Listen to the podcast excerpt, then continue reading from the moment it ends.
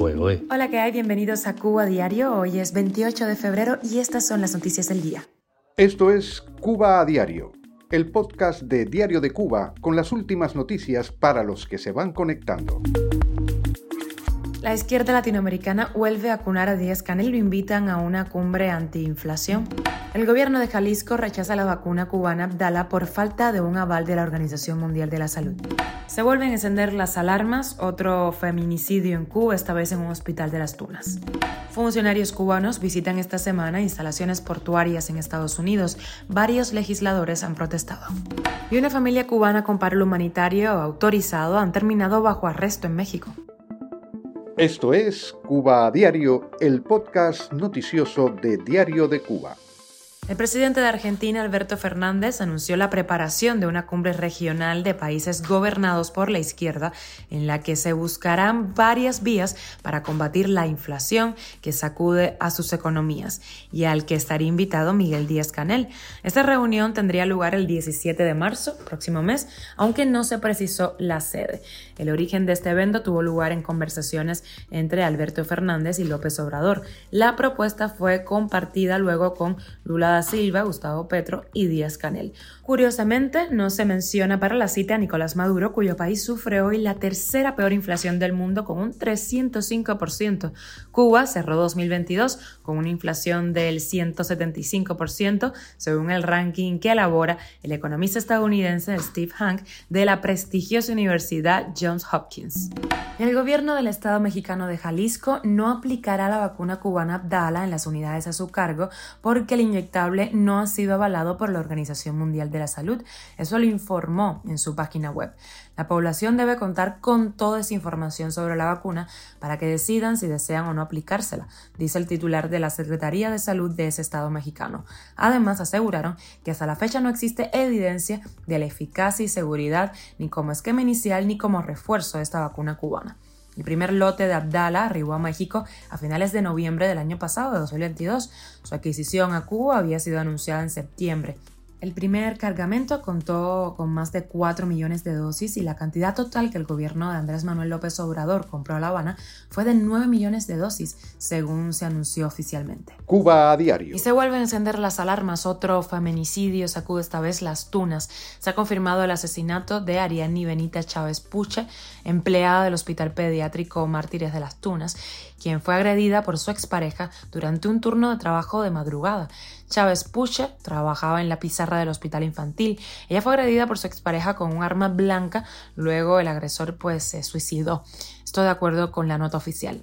La víctima de ese nuevo caso de violencia de género tenía 35 años y deja atrás dos niños pequeños, de acuerdo con el reporte en redes sociales.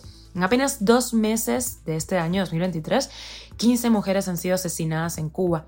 La Red Femenina de Cuba exigió en su perfil de Facebook una respuesta del gobierno cubano ante el estado de emergencia por los hechos de violencia machista en el país.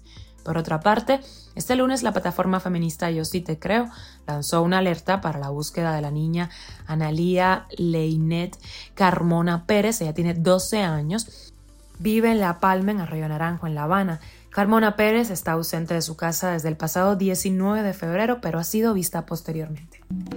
Funcionarios del Ministerio del Interior, el Ministerio de Transporte y el Ministerio de Relaciones Exteriores de Cuba visitan esta semana Estados Unidos para reunirse con funcionarios de la Guardia Costera y recorrer instalaciones portuarias como parte del Programa Internacional de Seguridad Portuaria de Estados Unidos. La delegación cubana se reunirá con su homólogo de la Guardia Costera estadounidense y va a participar en visitas supervisadas a las instalaciones portuarias de Carolina del Norte. Mientras tanto, varios legisladores de Estados Unidos han criticado duramente al Departamento de Estado por permitir estas visitas. Un portavoz del departamento dijo que le han comunicado a los funcionarios cubanos que no pueden esperar una relación sustancialmente mejorada con los Estados Unidos sin abordar la preocupación de los derechos humanos. Además, recordó que Washington ha hecho reiteradamente un llamado al gobierno cubano en público y en privado a que liberen inmediatamente e incondicionalmente inmediatamente a todos los presos políticos. Oye, oye. Llegamos a la noticia extra y ojo porque México se ha convertido en un paso de riesgo para los cubanos autorizados a viajar hacia Estados Unidos con parol humanitario.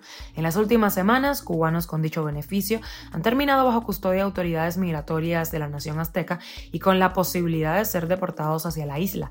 Telemundo 51 compartió el caso de una familia cubana que se trasladaría a Estados Unidos de Cancún, pero por un inconveniente en la autorización de viaje tuvieron que ir a Ciudad de México para resolver esta situación en la Embajada de Estados Unidos.